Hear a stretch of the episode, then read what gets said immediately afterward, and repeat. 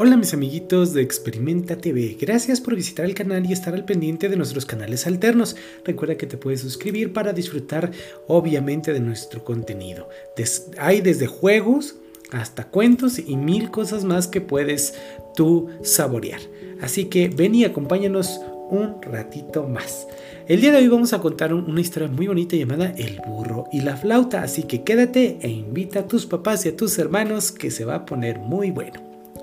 Era un precioso día de primavera. En una parcela un burro se paseaba de aquí para allá sin saber muy bien cómo matar el aburrimiento.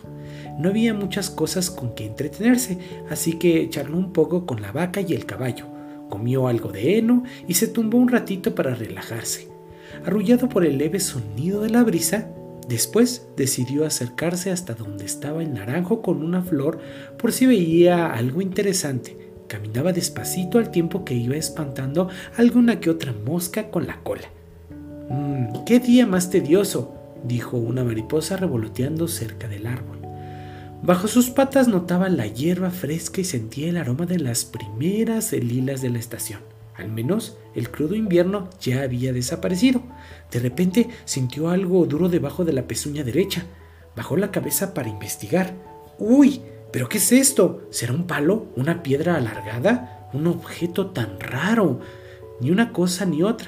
Era una flauta que alguien se había dejado olvidada. Por supuesto, el burro no tenía ni idea de qué era aquel extraño artefacto. Sorprendido, la miró durante un buen rato y comprobó que no se movía.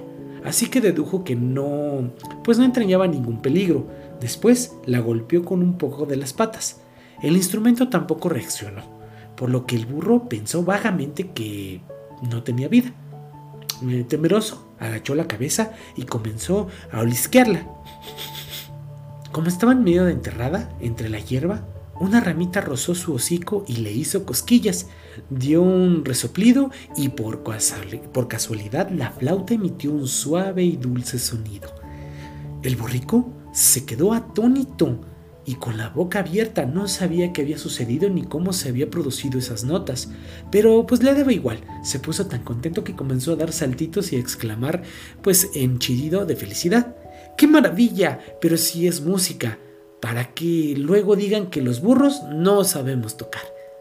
Convencido de su hazaña, se alejó de ahí con la cabeza bien alta y una sonrisa de oreja a oreja, sin darse cuenta de su propia ignorancia. Moraleja, el burro tocó la flauta por pura casualidad, por eso no, se convirtió en músico. Esta fábula nos enseña que todos, alguna vez, hacemos las cosas bien, sin pretenderlo, pero que realmente lo importante es intentar aprender lo que nos propongamos, poniendo el verdadero interés y pasión en ello. Gracias por escuchar aquí en Gugueteando. Suscríbete, danos un like, comparte el contenido para que pues eh, tengamos más comunidad y crezcamos juntos. Gracias, hasta la próxima.